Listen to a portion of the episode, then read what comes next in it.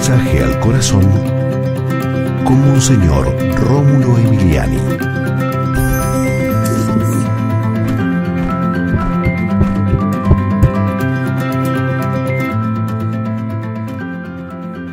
Dios Padre en Cristo vencerá y ya está venciendo el mal, porque con el poder de Dios no hay nadie que pueda contra Él.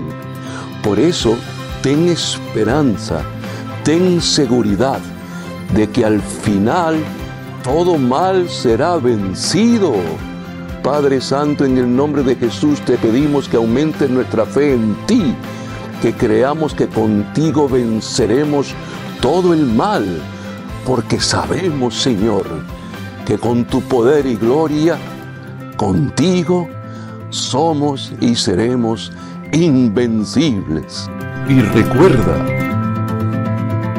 con Dios eres invencible.